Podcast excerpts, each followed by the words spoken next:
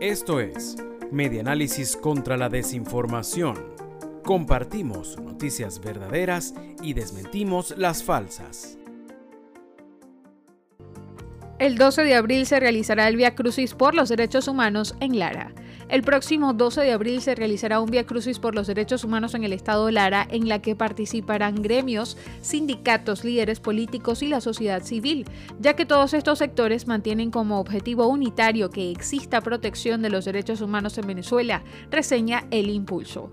Nelson Freites, integrante de la Red de Derechos Humanos del estado Lara, comentó en una entrevista que la actividad tendrá como punto de partida la Plaza Altagracia, ubicada en el centro de la ciudad, y desde allí iniciará el recorrido hacia lugares importantes de la ciudad para hacer notar sus exigencias.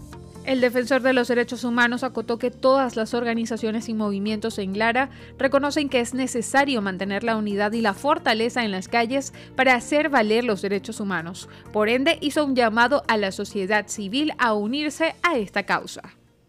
Esto fue Medianálisis contra la Desinformación. Síguenos en nuestras redes sociales en Twitter e Instagram somos arroba medianálisis e ingresa a nuestra página web www.medianálisis.org.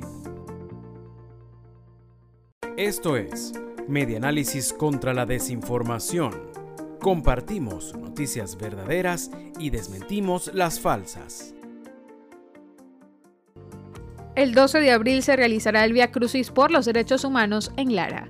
El próximo 12 de abril se realizará un Via Crucis por los derechos humanos en el estado Lara, en la que participarán gremios, sindicatos, líderes políticos y la sociedad civil, ya que todos estos sectores mantienen como objetivo unitario que exista protección de los derechos humanos en Venezuela, reseña El Impulso. Nelson Freites, integrante de la Red de Derechos Humanos del estado Lara, comentó en una entrevista que la actividad tendrá como punto de partida la Plaza Altagracia, ubicada en el centro de la ciudad, y desde allí iniciará el recorrido hacia lugares importantes de la ciudad para hacer notar sus exigencias. El defensor de los derechos humanos acotó que todas las organizaciones y movimientos en Lara reconocen que es necesario mantener la unidad y la fortaleza en las calles para hacer valer los derechos humanos. Por ende, hizo un llamado a la sociedad civil a unirse a esta causa. Esto fue Medianálisis contra la Desinformación.